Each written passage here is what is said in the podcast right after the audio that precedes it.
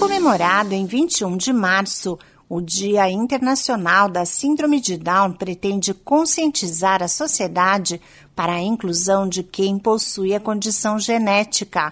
Ela é causada pela presença de três cromossomos 21 em vez de dois, em parte ou em todas as células do indivíduo. Pessoas com síndrome de Down podem ter características físicas semelhantes e estão sujeitas a uma maior incidência de doenças mas cada indivíduo apresenta uma personalidade única e tem os mesmos direitos que qualquer cidadão, como ir à escola, trabalhar, votar, casar e constituir família.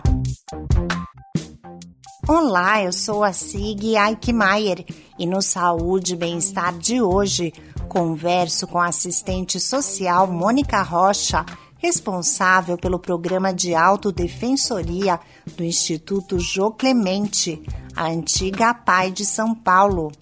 De acordo com ela, ainda existe muita desinformação e preconceito em relação à pessoa com síndrome de Down. Então existem muitas é, fakes, né, notícias fakes, mitos que foram construídos ao longo da história é, e que elas não existem. Por isso da importância da, da orientação e da informação.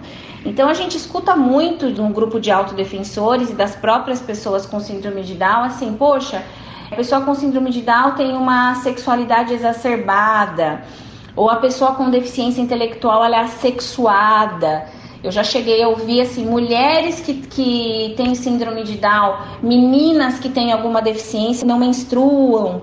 Então são falas e são crenças que vão sendo construídas ao longo da, é, da história e que vão sendo compradas pela sociedade como verdades. E não são. Mônica diz que pessoas com síndrome de Down têm os mesmos desejos e vontades que os outros. E um dos desafios é serem enxergadas como cidadãos com direito à vida afetiva. Porque quando a gente fala de vida sexual, de vida afetiva, principalmente falando aí das pessoas com deficiência, a gente vai trazer um histórico de infantilização. E a gente precisa romper com as atitudes, a sociedade precisa romper com essas atitudes que vão sempre tratar as pessoas com deficiência e as pessoas com síndrome de Down é, no campo de eternas crianças. Então a gente precisa entender que a questão da sexualidade e da vida afetiva, ela é um direito garantido pela Lei Brasileira da Inclusão, ela é um direito estabelecido é, e fomentado pela Convenção sobre os Direitos das Pessoas com Deficiência. Outro obstáculo é fazer a sociedade acreditar na capacidade das pessoas com síndrome de Down. Muitas vezes elas são tratadas como incapazes e isso precisa mudar afirma assistente social. Então eles são incapazes de trabalhar. Imagina, a pessoa com síndrome de Down vai estudar? Estudar o quê? Ela não sabe ler, ela não sabe escrever. Pessoa com deficiência de cursar uma universidade, imagina, é, de amar, imagina, beijar na boca, de sentir desejo, de ter relações sexuais entre filhos. Então, então essas formas e essas crenças que foram, que a gente chama de capacitismo, é, a sociedade, de um modo geral, precisa romper com isso. E como que a gente rompe com isso? Através da informação e da orientação, através de um exercício prático.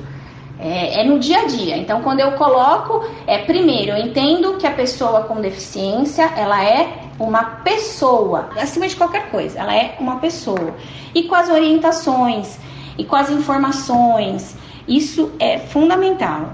Mônica Rocha reforça que jovens com síndrome de Down devem ser ouvidos e receber orientações sobre o corpo, a higiene, os cuidados, a proteção e também sobre violência sexual. O programa de autodefensoria do Instituto Jô Clemente atua no fortalecimento da defesa e garantia dos direitos das pessoas com deficiência. Esse podcast é uma produção da Rádio 2.